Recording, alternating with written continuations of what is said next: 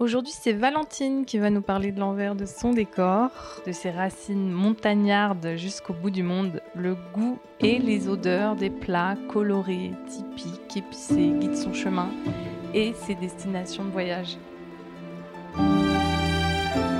J'étais en capacité de me payer mes voyages avec mon sac à dos. Je voyageais pour manger, pas euh, pour autre chose. La passion euh, de l'alimentation euh, qui m'a été aussi transmise par mon père. Quand je cuisine, j'adore, euh, ça me prend aux tripes, euh, j'adore les odeurs. Euh, et donc elle m'a transmis toutes ces recettes de pâtisserie. Quand la joie et le plaisir rejoignent la conviction et le sens, la passion est là, immense et infinie. Merci d'écouter l'envers du décor. Place à ce nouvel épisode. Bonne écoute. Aujourd'hui, nous avons Valentine avec nous, notre invitée. Donc, merci d'avoir accepté notre invitation. Merci de me recevoir. Merci Valentine. Donc, ce que je te propose, Valentine, bah, tu es là pour parler de toi et de ta passion. hein, euh, voilà, je pense que tu sais. et ce que je te propose, euh, c'est de commencer par te présenter de la manière dont tu le souhaites et de nous présenter ta ou tes passions. Donc, euh, voilà, je te laisse la main. Merci. Et ben moi c'est Valentine du coup. Euh, je travaille pour la société de mon papa depuis le début de l'année, qui s'appelle Accompagnement et Stratégie.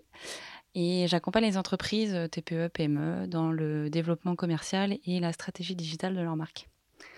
Au préalable, j'ai été euh, moi-même euh, ma propre chef. J'ai entrepris une entreprise pendant trois ans et demi et que j'ai fusionné avec mon père puisque je veux progressivement reprendre l'entreprise de mon père.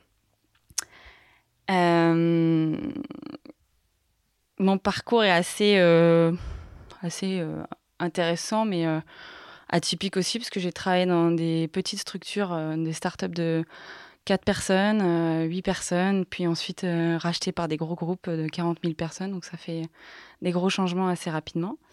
Et, euh, par la suite, euh, j'ai travaillé aussi dans des, groupes du 440 ce qui m'a amené euh, à retourner à mes racines montagnardes et aux savoyardes euh, en 2019, puisque j'en avais un petit peu marre de la région parisienne, comme beaucoup.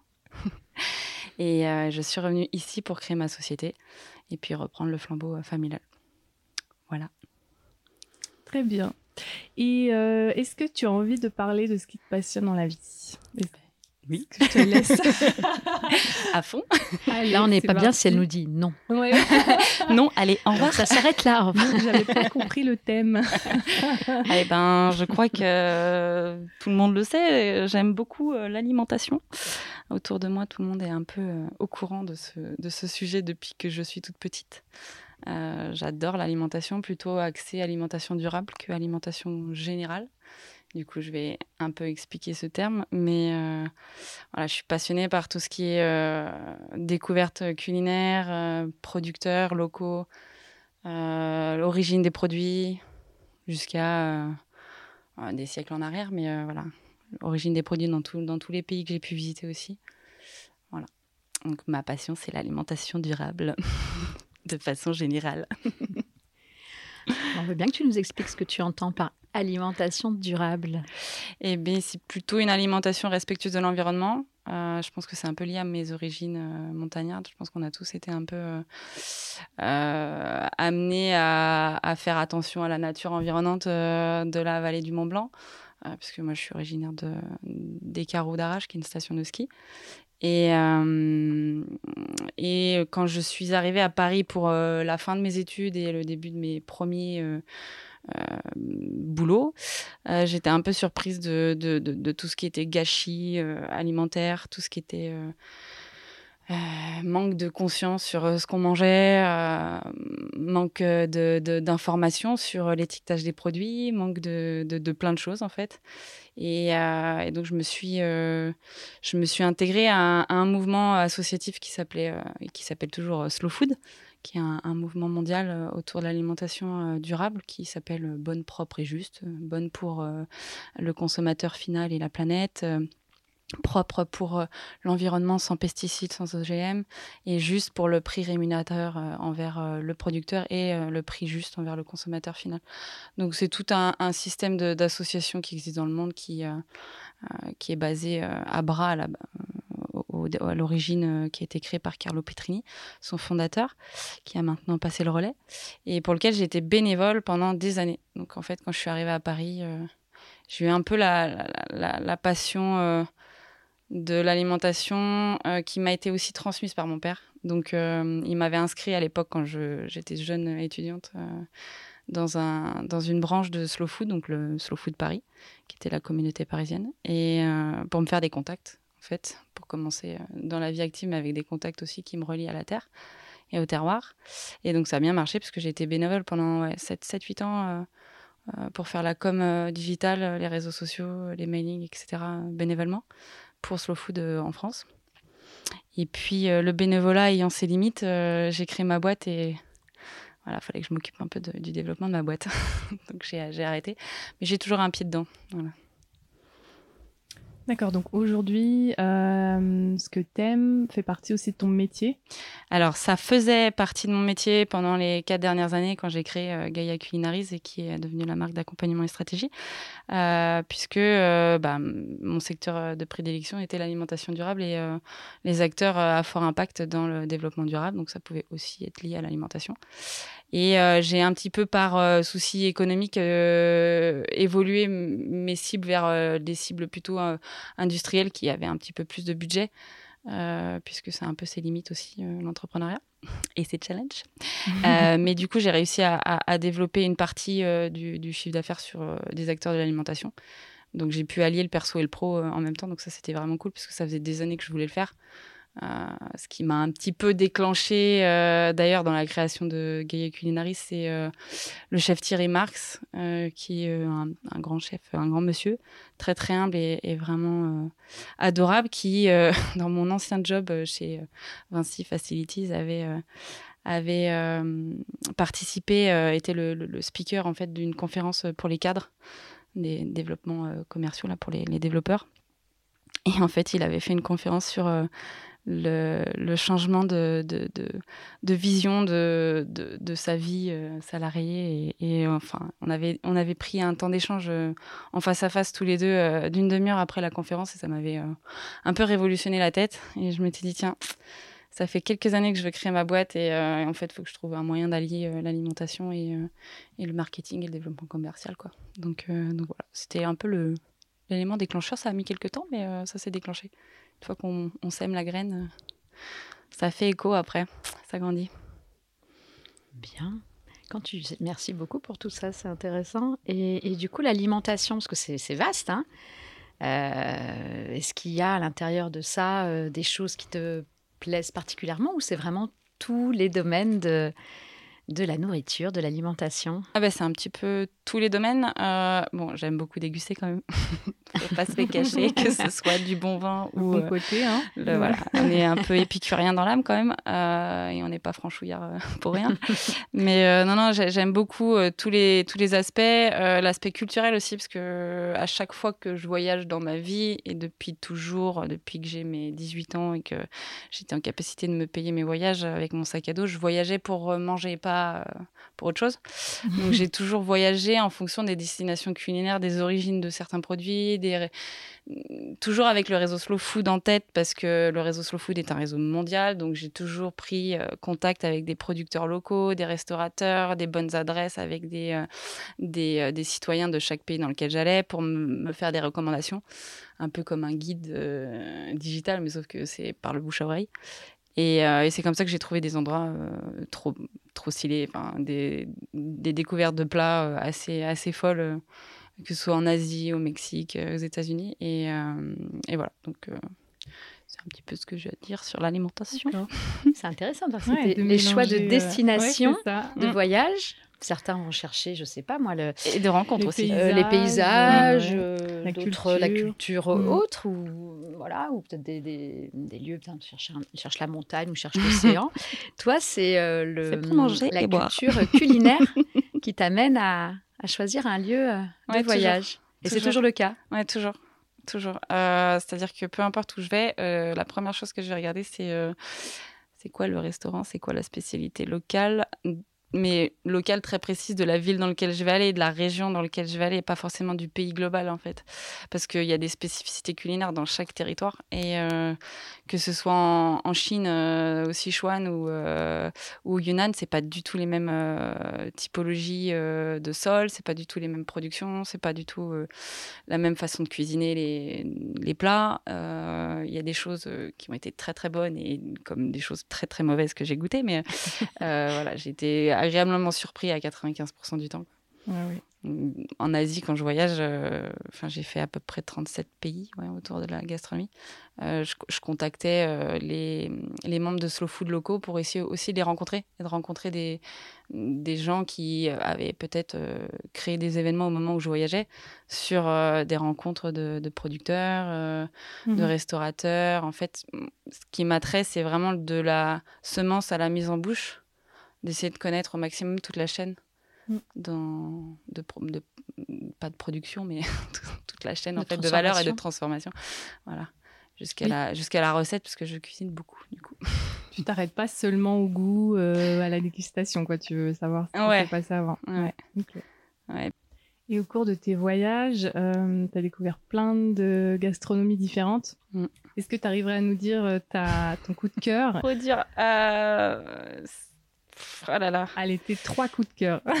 ouais, un podium. Euh, podium, ouais. Eh bien, le podium euh, des coups de cœur, c'était au Mexique, euh, à Mexico City, où j'ai euh, rejoint un ami que j'avais rencontré au Japon, autour de la nourriture justement, et qui était au Mexique au même moment que moi. Et en fait, comme lui, il est, euh, il est chilien, il parle espagnol couramment, donc il m'a emmené dans des endroits très reculés euh, dans la street food euh, pour manger chez une petite mamie qui faisait des, des, espèces de galettes avec du blé bleu et du blé jaune. C'est des blés anciens. de maïs, pardon, pas des blés, de maïs bleu et des maïs jaunes. C'est des vieilles variétés de, de, maïs qui sont utilisées encore dans certaines régions du Mexique et qui viennent de la région de Oaxaca, qui est un peu la région culinaire et de production par excellence du Mexique. Et elle, elle faisait ça de façon euh, incroyable parce que elle le faisait rôtir en deux secondes. Euh, ça faisait la forme d'un pancake ovale. Euh, donc c'était un peu croustillant et moelleux à l'intérieur. Et par-dessus, elle mettait du, du, queso, donc du fromage mmh. local. ça dépend si c'est du fromage de chèvre ou du fromage de vache. Et par-dessus, des champignons ou de la laitue. Et avec la sauce salsa verdée qui est hyper épicée, qui arrache bien euh, le palais. Et, euh, et ça, ça se mangeait au petit déjeuner. Ah oui. Et moi, j'ai mangé ça tous les matins au petit déjeuner parce que je trouvais ça délicieux. Et ça change un peu du goût de, des tartines de pain beurre euh, confiture traditionnelle française.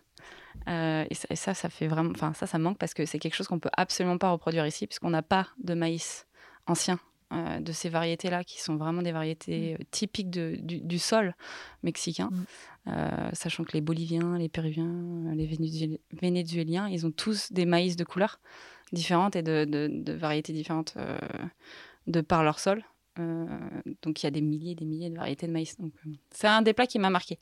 Après, il y en a, y en a d'autres, c'est des, des currys en Asie et des, des, soupes soba au Japon avec 40 euh, cm de neige à l'extérieur. Euh, et euh, en montagne, par exemple, à Myokokogen, c'est des choses qui m'ont bien marqué. Et à quel point tu penses que le cadre, il est important dans, dans l'expérience de manger quelque chose en fait Ah bah je pense que dans le voyage, euh, ça c'est peut-être plutôt la définition de voyage que la définition de la passion pour l'alimentation, mais euh, c'est dans le voyage, c'est un tout en fait, c'est l'atmosphère, euh, mm. c'est les odeurs qui peuvent pas être reproduisibles ailleurs. Mm. moi je sais que les, les odeurs de, de saké avec le feu de cheminée, parce que j'étais allée en station de ski là-bas pour, pour découvrir le ski, vu que je suis au Savoyard, issu d'une station de ski. Je voulais voir ce que ça donnait là-bas. On m'a fait déguster des, des sakés, on m'a fait déguster euh, des plats de soupe euh, avec des mochi, donc c'est des petites boules de riz, et euh, des haricots rouges aussi. ça n'a pas du tout la même odeur si je le fais moi. même si j'ai la même recette, ça n'a pas du tout la même odeur parce qu'il y a le souvenir olfactif derrière, il y a la, mémoire visuelle aussi, parce qu'il y a le feu de cheminée, parce qu'il y a la neige derrière. Mm. Même si j'ai le même paysage chez moi en Haute-Savoie, c'est pas la même chose. c'est pas la même chose. Ouais, le climat et tout peut changer aussi euh, la recette, quoi. En Ça, ouais. Ok. Et c'est intéressant de voir qu'en fait, oui, donc tous tes souvenirs de voyage sont associés mm. à un souvenir euh, gustatif. Ouais, c'est bah ça, c'est peut-être parce que c'est un peu mes origines euh, familiales. Alors dis-nous un peu, ouais, quel peu, lien avec tes origines familiales de cette passion Ça nous J'ai- Belle intéresse. transition. J'ai un peu ma, ma grand-mère qui était euh, une, une, une- pâtissière hors pair euh, parce que à l'époque c'était euh, zéro calorie, on s'en foutait du fitness et qu'une femme était forte parce qu'elle était bonne mangeuse et bonne cuisinière, donc il fallait qu'elle sache bien cuisiner, donc on s'en foutait des calories. Euh, et donc elle m'a transmis toutes ces recettes de pâtisserie, pas que sucrées, mais 90% du livre qu'elle m'a rédigé avant de décéder est, issu de pâtisseries qu'elle a faites euh, dans mon enfance et que j'ai adoré. Euh, Il y a des glaces, il y a des chocolats, enfin voilà. C'est des, recettes qui reprennent des, des recettes euh, traditionnelles de Le Nôtre, de revues qu'elle a trouvées dans des, vieilles revues de Elle, le- Elle Recettes, les, les journaux de l'époque, de magazines féminins en fait. Et elle les a adaptés et puis euh, au fur et à mesure, elle les a pratiquées. Et moi, je les reproduisais. Elle faisait des meringues et des glaces au vanille extraordinaires. Et, et une crème anglaise de ouf que, que j'ai reproduit à l'identique. Et c'est assez rare parce que j'ai toujours eu euh, ce souvenir qu'un des chefs que j'avais rencontré à un, un événement, euh, le Syrah pour pas le nommer, euh, m'avait expliqué c'est difficile de reproduire une recette d'un d'un grand-parent parce qu'il y a le souvenir. Euh, Il y a le souvenir familial, le souvenir de- des odeurs du, du lieu, de la vieille cuisine, euh, Mm. des vieux outils, etc. Et là, j'avais réussi à, à le- à le refaire euh, bah, le jour de son enterrement. Euh, je pense que voilà, ça, avait été, ça avait été guidé, donc c'était impressionnant parce que je l'avais fait goûter aux 80 membres de la famille qui étaient avec nous. Et ils avaient tous été hallucinés parce que c'était vraiment le même goût. Donc bon, ça s'est reproduit une fois, ça s'est pas reproduit deux fois, mais au moins ça s'est reproduit au moment. non, et puis après, voilà, j'ai un père qui est assez bon, bon vivant plutôt sur le vin et qui me transmet depuis toute petite euh, la culture du, de la qualité de la dégustation d'un vin et pas de la quantité. Mm. Et du coup, j'ai toujours appris à, à boire du bon vin. Ça fait pas prétentieux de dire ça, mais euh, c'est plutôt de ne pas prendre un, un, un cocktail euh, plein de sucre dégueulasse dans un bar, mais de prendre un bon verre de vin ou un spiritueux. Voilà, Mhm. Comme ça, tu as les deux. Ah, exactement. Voilà, le vin et l'alimentation. Allez, l'un ne va pas sans l'autre, puisqu'il y a le- Bah oui. Mm, les mm. accords mets vins, mes fromages, euh, Mm. les plats. Ah, tout- tous les plats chez moi sont dégustés avec euh, entrée, plat, dessert, un vin différent depuis toute petite. Ok. Ouais. Il y a la culture de ah non, ce vin va pas aller avec euh, le plat, donc on va changer de vin, on va prendre un autre vin. Incroyable. Donc c'est intéressant. Donc il y a aussi donc ça, ça peuple tes voyages, ça peuple ta vie privée, la façon dont tu cuisines chez toi, et tu participes aussi à des salons quand tu Mm. en as l'occasion. Mm. Raconte-nous Et puis je fais ça aussi, des sites internet qui sont liés sur, à ça. euh, sur des, des, des distillateurs de, de naturel, sur euh, des producteurs, sur euh, voilà, des, acteurs de l'alimentation. Euh, en ce moment, j'ai l'avantage de, pouvoir maintenant travailler euh, avec une plus grosse société et des reins un peu plus solides, c'est que je peux aussi choisir mes projets. Donc là, j'ai lancé un projet de mécénat de compétences pour une association qui me tient à cœur qui s'appelle Fromage Naturel de France et qui euh, met en avant et préserve les fromages sentinelles français, c'est-à-dire des groupes de producteurs qui se sont assemblés pour préserver un savoir-faire et un terroir spécifique avec une race locale qui était en voie de disparition. Et euh, typiquement, je leur fais la communication digitale, j'essaie de les faire connaître sur les réseaux sociaux, les mailings, et je, je les suis pendant leurs différents événements, en fait. Et j'adore le fromage. c'est trop bon. Mais du coup, c'est frustrant parce que je poste euh, quasiment tous les jours euh, sur cet asso et puis je suis derrière l'ordinateur et eux, ils sont en train de faire les événements à, dire- à déguster les fromages. Mais tu fais pas forcément toutes les dégustations non, avec eux. bah non, malheureusement, ils sont un peu loin. Ouais. Oui, donc tu as retrouvé, tu disais tout à l'heure que tu avais fait pendant des années du bénévolat pour euh, Ouais. l'association Slow Food. Bon, bien sûr qu'il y a des contraintes économiques qui ont fait qu'il a aussi fallu que tu développes ton, Mm. ton activité et que là, finalement, tu peux revenir à. C'est pas Ouais. du bénévolat, c'est du mécénat de compétences, Ouais. mais c'est quand même du temps que tu peux consacrer euh, Ouais, à ces. Donc, euh, oui, c'est quand même quelque chose qui, qui prend une place Mm. importante Ah bah dans ta vie, dans les heures que tu consacres. Bah, c- pas plus tard qu'il y a un quart d'heure avant de commencer ce podcast. J'étais en train de finir mon, mon, podcast de On va déguster de Jean-François Gaudry que j'écoute toutes les semaines. c'est un peu un peu le podcast euh, par excellence pour euh, découvrir pas mal de, de produits et de, de spécificités culinaires, mais euh, il y en a plein d'autres.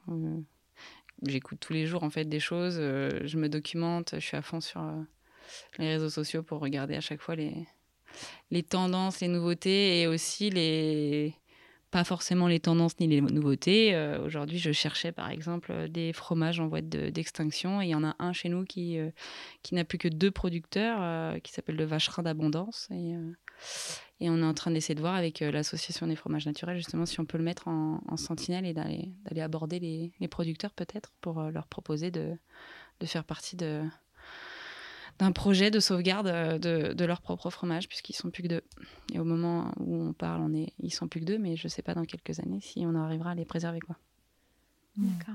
Mm. donc il y a vraiment. Donc il y a un engagement aussi mm. euh, de ton côté pour euh, sauvegarder aussi le, bah, le, patrimoine en fait. Ouais, c'est tout autour du terroir en fait. C'est plutôt. Ouais, J'aimerais bien aider à sauvegarder au maximum ce que je peux sur les typicités de notre terroir. Alors du coup, maintenant, c'est plus géolocalisé sur la Haute-Savoie vu que je suis originaire d'ici et mmh. que j'habite ici maintenant. Mmh. Donc c'est plutôt cool parce qu'il y, y a, pas mal de choses à faire, même s'il y a déjà beaucoup de choses qui ont déjà été faites par euh, d'autres personnes mmh.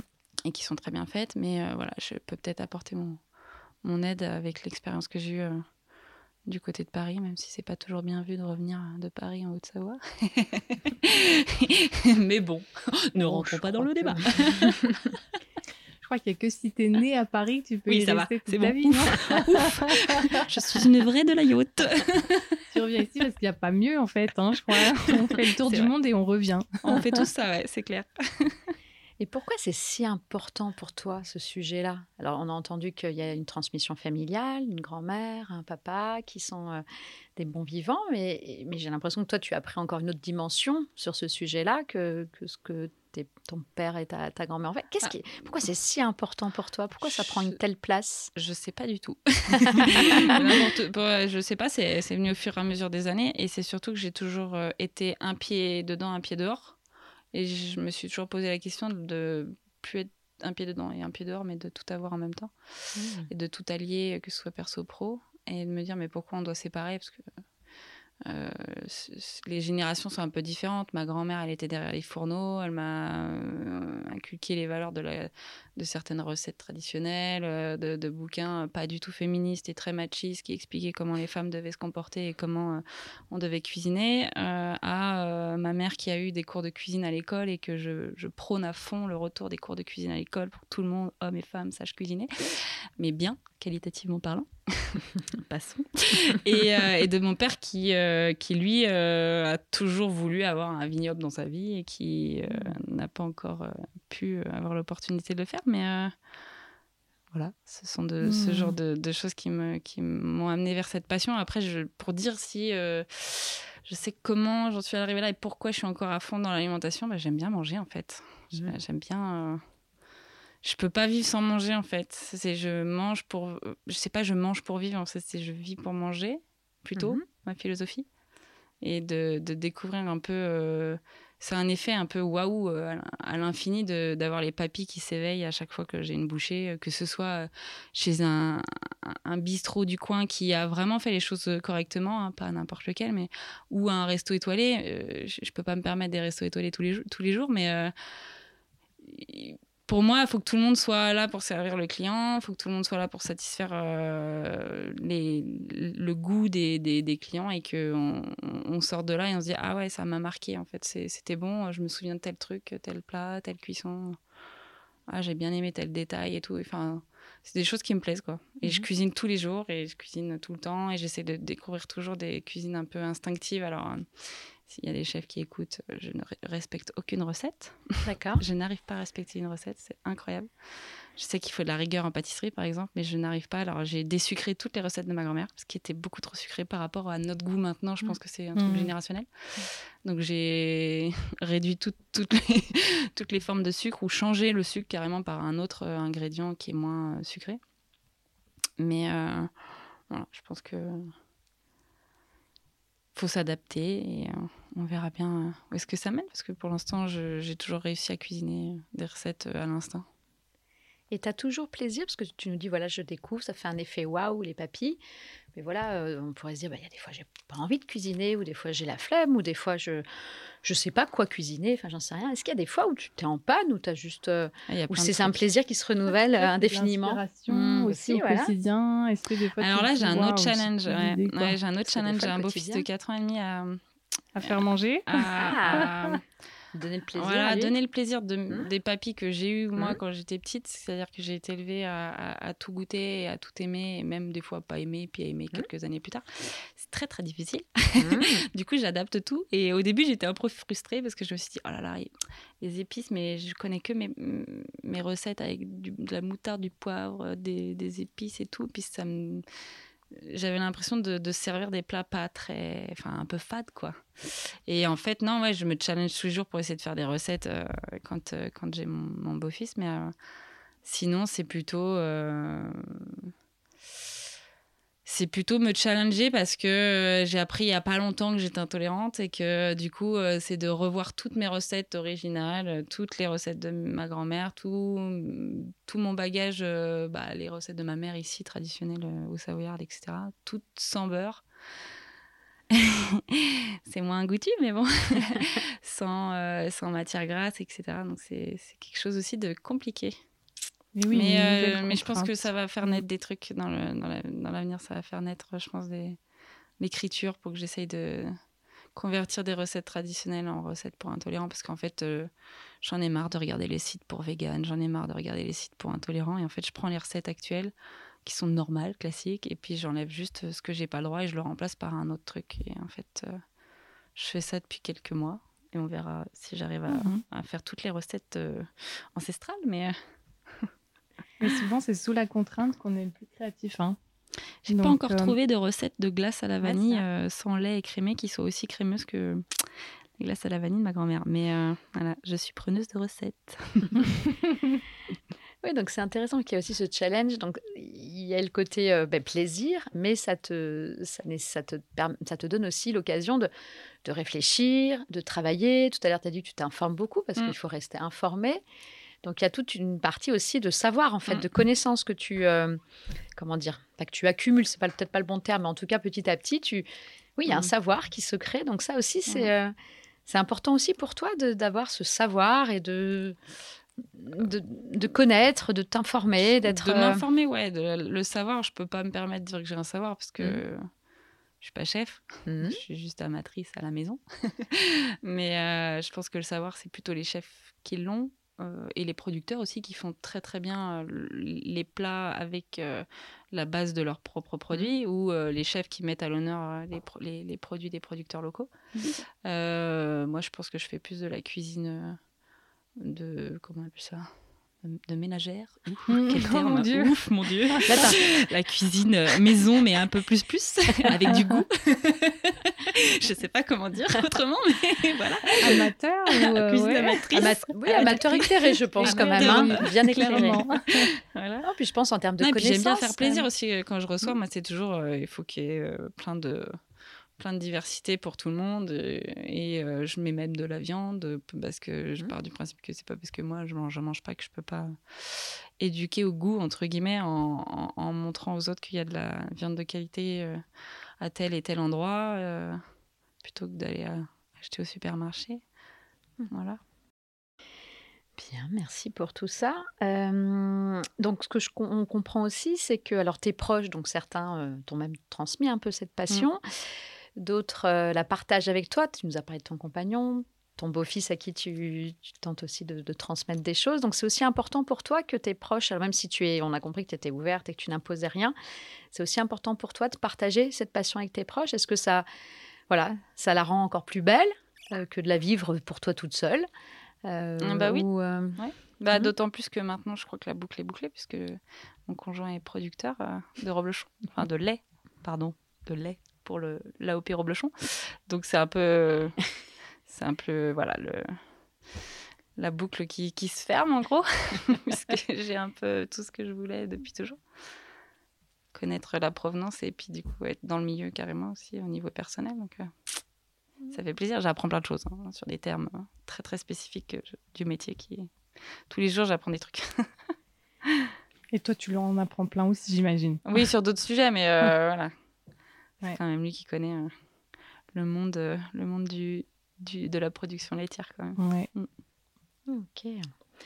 Euh, bon, tu nous as dit que ça venait de toute petite, mais est-ce que tu as un premier souvenir? Tu sais vraiment la Madeleine de Proust, quoi. Donc, si on revient mmh. sur le goût, ce, premier souvenir. Alors, tu nous as parlé de tes trois, euh, de ton podium, mmh. des trois, euh, trois souvenirs liés au voyage. Mmh.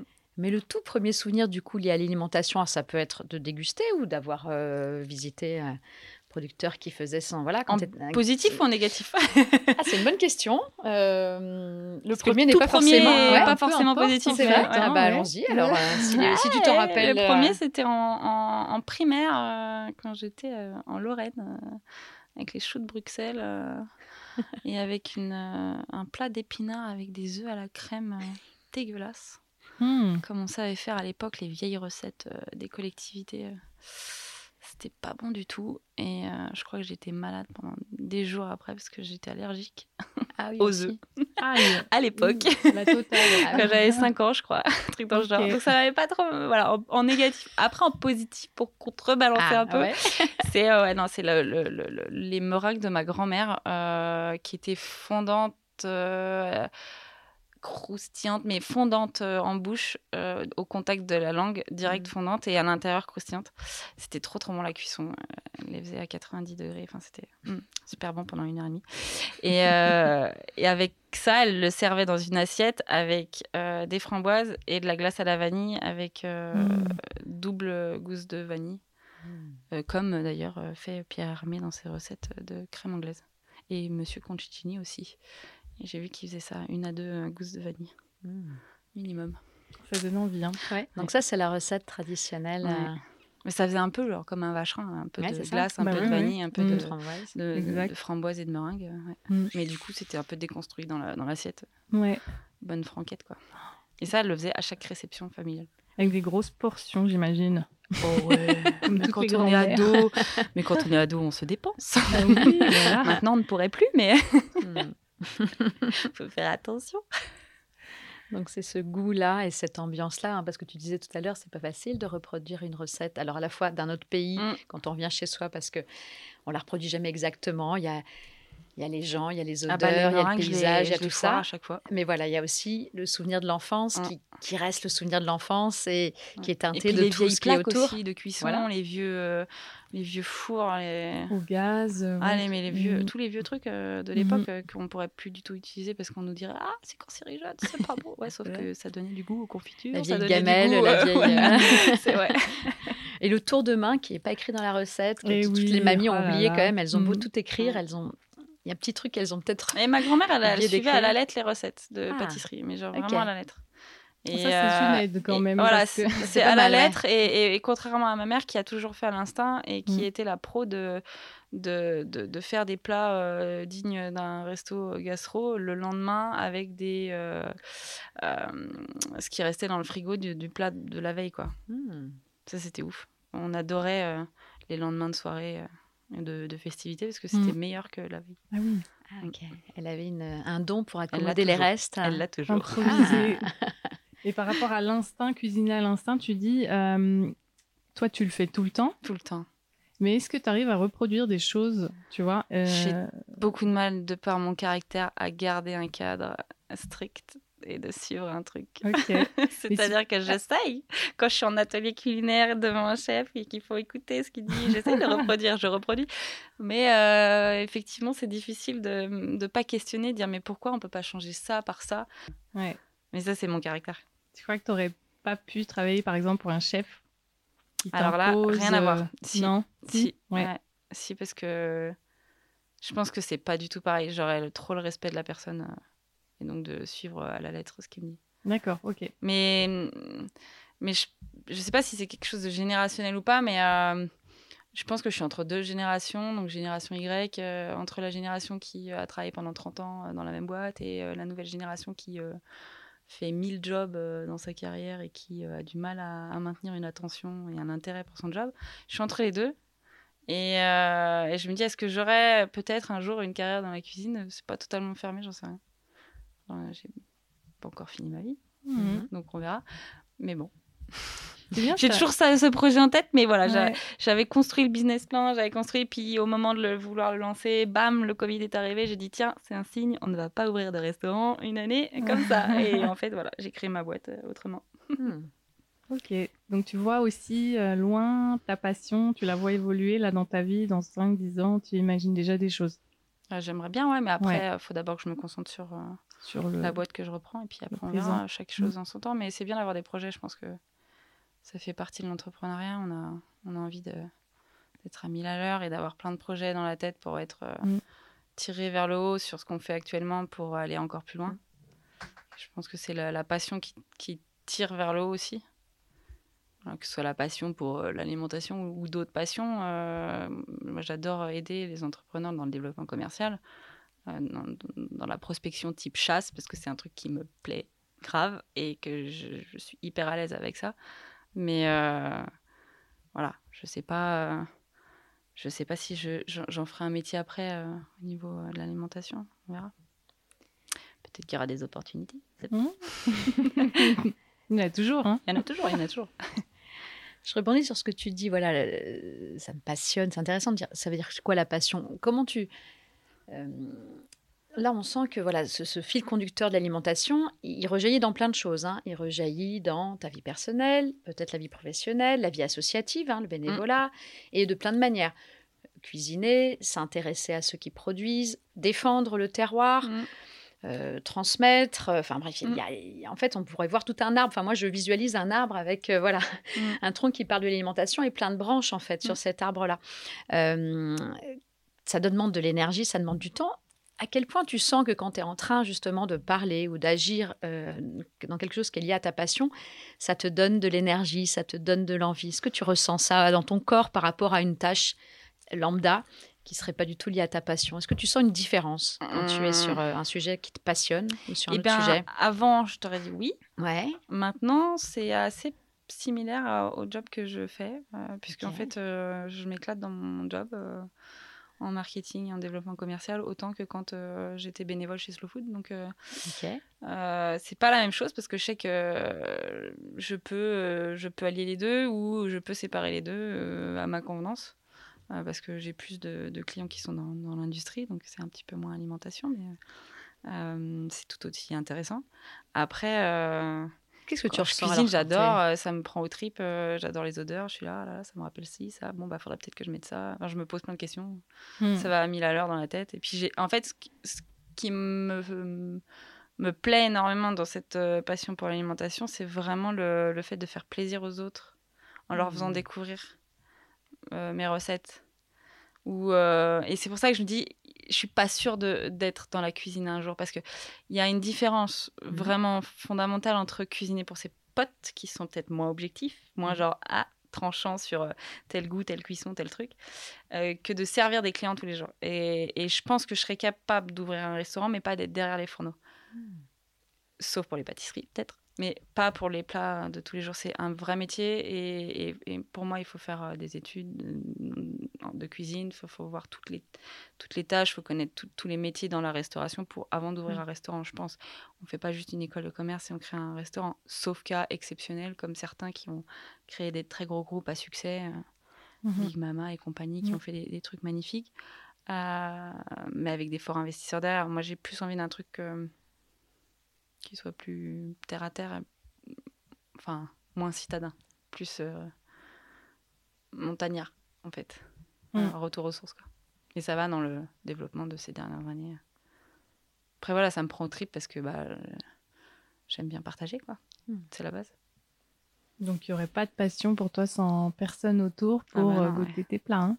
bah, de toute façon, c'est pareil comme quand tu voyages, en fait, tu vas déguster les plats des autres et tu discutes avec euh, les chefs, les, les, petites mémés qui sont dans la rue, qui te donnent de la street food, euh, les producteurs que tu rencontres, mhm. euh, mhm. ils vont parler de leur propre passion pour ce plat, pour cette cuisine, pour ce produit, pour cette vache, pour cette chèvre, enfin, voilà, pour ces choses-là. Mm. Et c'est ça qui est cool, quoi. C'est la, la rencontre euh, avec l'humain. Donc je pense que en fait, la boucle est bouclée de l'alimentation avec l'humain. L'humain ne peut, peut pas faire partie de. Enfin, il est obligé de faire partie de l'équation, en fait, Ouais. je pense. C'est une question aussi de rencontre et de. Après, c'est ma personnalité. Moi, je peux pas être. euh, J'accepte depuis quelques années de dire que je n'aime pas être seule, même si j'ai vécu beaucoup seule et que j'ai voyagé seule. Et en fait, j'ai jamais été seule, puisque à chaque fois que je mettais un pied dans un pays, je rencontrais des gens autour de l'alimentation, que je voyageais pour manger. Donc, euh, à chaque fois, c'était de la rencontre autour d'une table, un bon vin, un plat, etc. Donc, euh, c'est plus parce que j'aime bien avoir du, du monde. Que tu aurais. Est-ce qu'on a parlé d'anecdotes? J'ai envie de venir à une petite Non, anecdote. euh, ouais. hein, un peu. euh, on avait dit. Allez, drôle ou honteuse honteuse, ouais. C'est-à-dire un truc, voilà, qui. Drôle ou honteuse. Alors, honteuse, c'est pas le but, c'est pas. de- Mais parce que des fois, derrière la honte, il y a un petit. Il peut y avoir un peu de rire aussi derrière, de se dire, là, j'ai vécu un moment de solitude. Mais après, une fois qu'il est passé, il peut être drôle à raconter. Voilà, voilà. ça. Avec le recul. Avec le recul. Ok, on assume. Est-ce que tu as une petite Euh, anecdote à nous raconter liée à tout ça? Écoute, depuis euh, du coup six mois, je suis Mhm. intolérante au lactose de vache. Mhm. Et je suis quand même en concubinage avec un producteur laitier de Roblechon. Donc euh, on ne Ça rigole tombe pas. bien. ça tombe pas mal. super bien. et c'est un ça. peu embêtant parce que j'adore le Roblechon et je ne peux plus en manger. Voilà. Et euh, voilà, ça, ça fait partie des petites anecdotes un peu. Alors c'est pas drôle ni euh, voilà, c'est un peu juste euh, tout simplement chiant au quotidien triste, parce que voilà. du coup euh, la vie. je dois enlever. euh, voilà, j'ai peut-être trop abusé dans mes dégustations précédentes, j'en sais rien, ou dans mes vies antérieures. Mais euh, non, atteint ton quota. voilà, j'ai atteint mon quota de lactose de vache et de caséine, et du coup, je suis un peu embêtée et je peux plus manger autre chose que de la brebis et du chèvre. Et donc, j'essaie de réadapter et de revisiter toutes mes recettes et tout mon quotidien du matin au soir et faire des doubles recettes puisque mon conjoint n'aime pas la chèvre. Yes. Donc voilà, donc on fait des doubles recettes depuis quelques, quelques mois. Donc voilà, c'est un peu un casse-tête, mais on arrive à trouver des trucs euh, communs quand même. Donc ça, ça me challenge aussi dans la façon de concevoir mes, mes plats. euh, lui aussi, de, quand il cuisine, parce qu'il adore cuisiner. Donc voilà, c'est un échange aussi de, de bonnes pratiques et de recettes traditionnelles revisitées euh, sans lactose. Mmh, ça fait évoluer. Vu qu'on est 1% de la population en France, mais ça va augmenter. Ça, ça, ça me fait penser à une question que j'aimerais bien te poser. Euh, Est-ce que tu aurais un ingrédient que tu trouves euh, complètement inutile ou que tu méprises totalement? C'est super difficile. Méprise. C'est marrant ça. Ah là là Un ingrédient. Ah là là. Que- Euh, Ouais, que tu... je vais me faire détester. Euh, Ah. L'huile de lin. Ah ouais. Ça pue, pardon. hein. Mais je, je n'arrive pas à savoir avec quoi je peux la mettre. Ça Je- pue l'odeur? Ah ouais, non. je- Et la texture et tout ça. Ouh, mais bon, apparemment, c'est c'est bon pour la santé. Du coup, j'ai pris plutôt des gélules d'oméga 3 et d'oméga 6. Voilà. Comme ça, on est tranquille. j'ai pu apprendre Ça toutes ces le huiles goût. un peu différentes. mais euh, non, la bonne huile d'olive italienne est L'huile de la lin. meilleure. Euh, Ouais, l'huile de lin. Et à contrario, je peux pas me passer de poivre, par exemple. Et le poivre serait ton C'est ma passion. favori. quoi. Genre, euh, Ouais. ouais, le, le poivre. Ah parce oui. que c'est un truc de ouf. Ah non, mais moi, le poivre, dans tous les Donc pays tous les je vais, je poivres, vais parce qu'en plus, d'ailleurs, il y a plein de poivres, j'imagine, différents. euh. Non, mais on raconte l'anecdote quand t'es allé au Vietnam. Non, parce que Ouais, donc j'ai souvent au Vietnam pour le travail. donc euh, à chaque fois que j'y vais, ramène-moi du poivre. Parce Il qu'il est trop bon. le- particulier il y a- là-bas Non, mais il y a des poivres de, de ouf euh, en Asie. Bah, il y a quand même le poivre de Kampot qui est au Cambodge qui est hyper connu. Et en fait, moi, je suis allée dans les productions de Kampot euh, là-bas, à Kampot. Production de poivre, quand j'étais en voyage, je faisais du stop autour de, du Cambodge avec ma meilleure amie. Et on a fait tout le tour de- du Cambodge, donc genre euh, 600 ou 700 km en, en stop. Et, euh, et on s'était arrêté à Campote et j'avais acheté du Campote. Et là, j'étais, oh, la révélation, il faut, que je dégu- faut que je déguste tout ça. J'avais ramené un kilo, ça m'avait même pas fait 4 mois, même pas. Un kilo de ouais, poivre, ouais, ah, quand même. Ah ouais, ouais, grande- Non, Moi, mais j'ai un une consommation. Euh, ça, m'a dit que ça. Ah, parce qu'un kilo, faut quand même les. Non, mais j'adore. hein. Et ben, j'ai plusieurs poivriers en plus euh, à la maison. C'est euh, poivrier. Je ne citerai pas de marque. Ça commence par un P, ça Ah oui. finit par Oui, on voit bien. C'est super bon. une, vieille, une marque connue pour d'autres produits. pour d'autres euh, produits mécaniques. Et, euh, font vroom et qui font les meilleurs poivriers pour moi, en tout cas. Ah Et oui Je ne suis pas sponsorisée. D'accord. ouais, parce qu'en fait, ils ont un mécanisme qui, je sais pas, qui ils réussissent à moudre le, le grain ou tout type de grain de poivre euh, différents.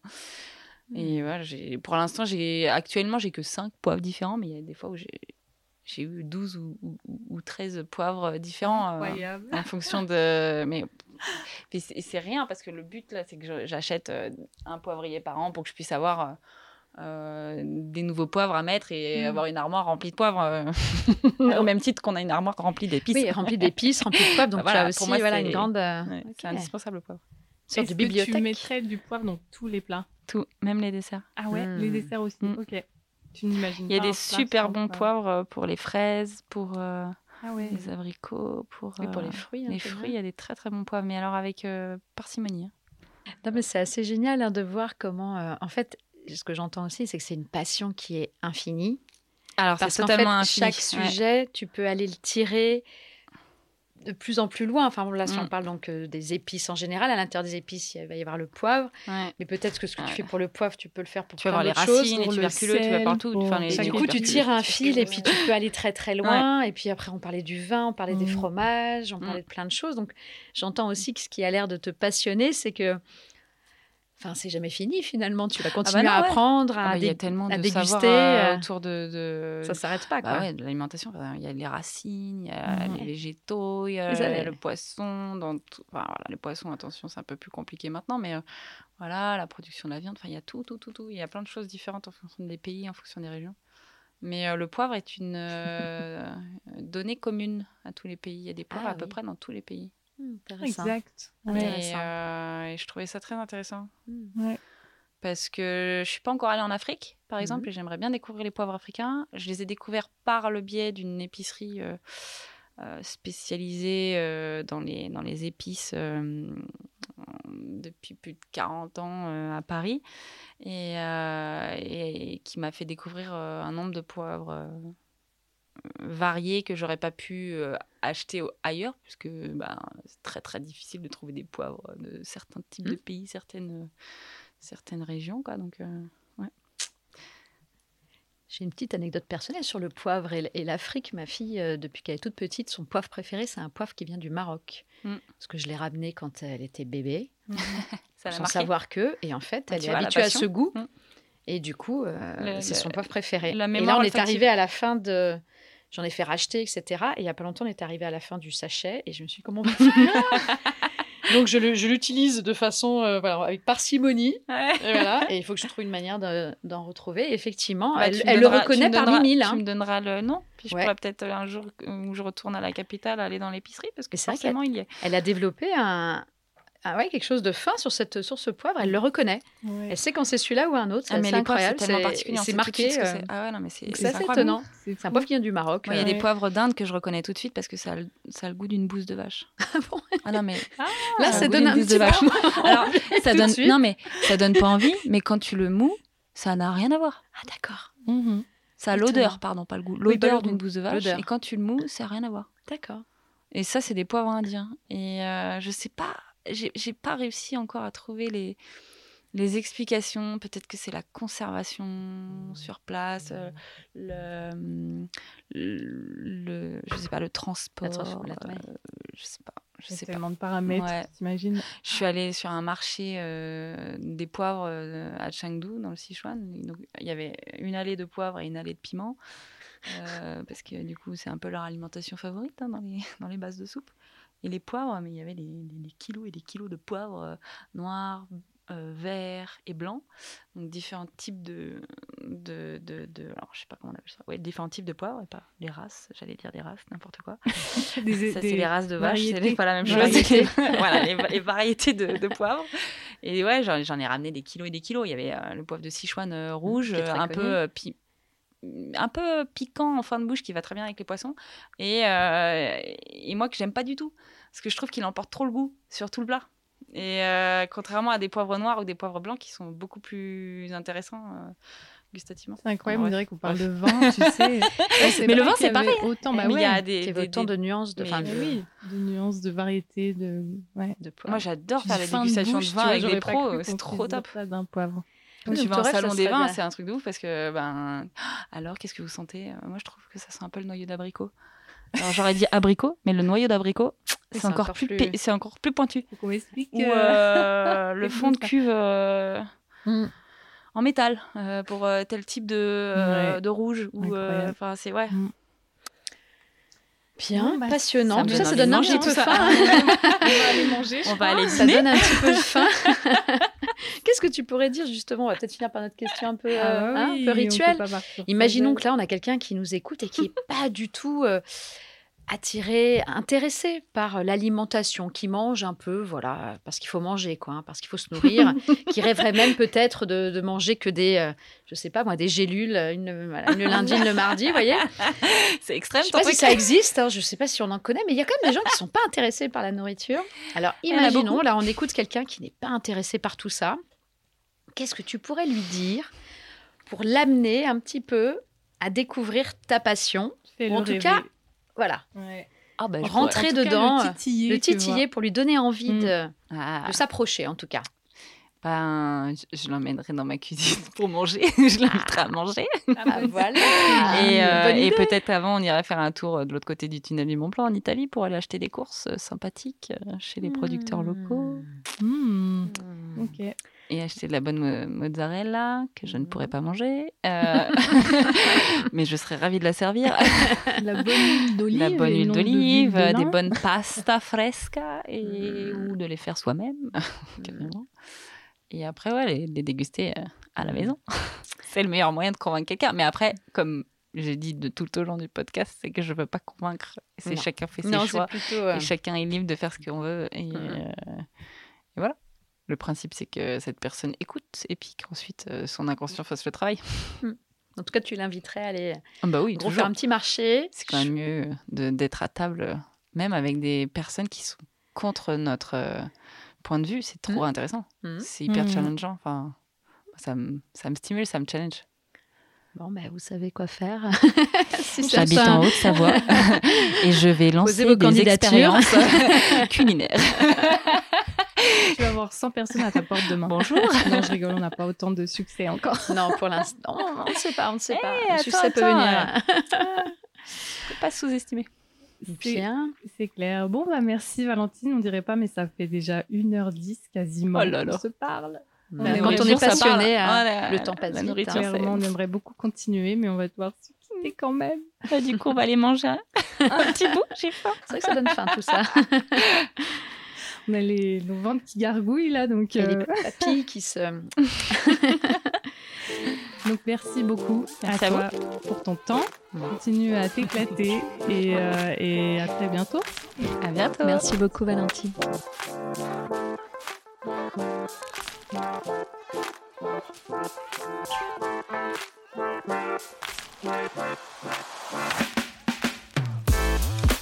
C'était L'envers du décor, un podcast co-créé par Elisabeth Santini et Caroline André. Merci infiniment d'avoir écouté cet épisode. Si vous souhaitez nous aider et si ce podcast vous a plu, n'hésitez pas à nous donner un avis 5 étoiles, ça nous ferait très très plaisir. Et en attendant, on se retrouve dans un mois avec un nouvel épisode passionnant raconté par un passionné. À très vite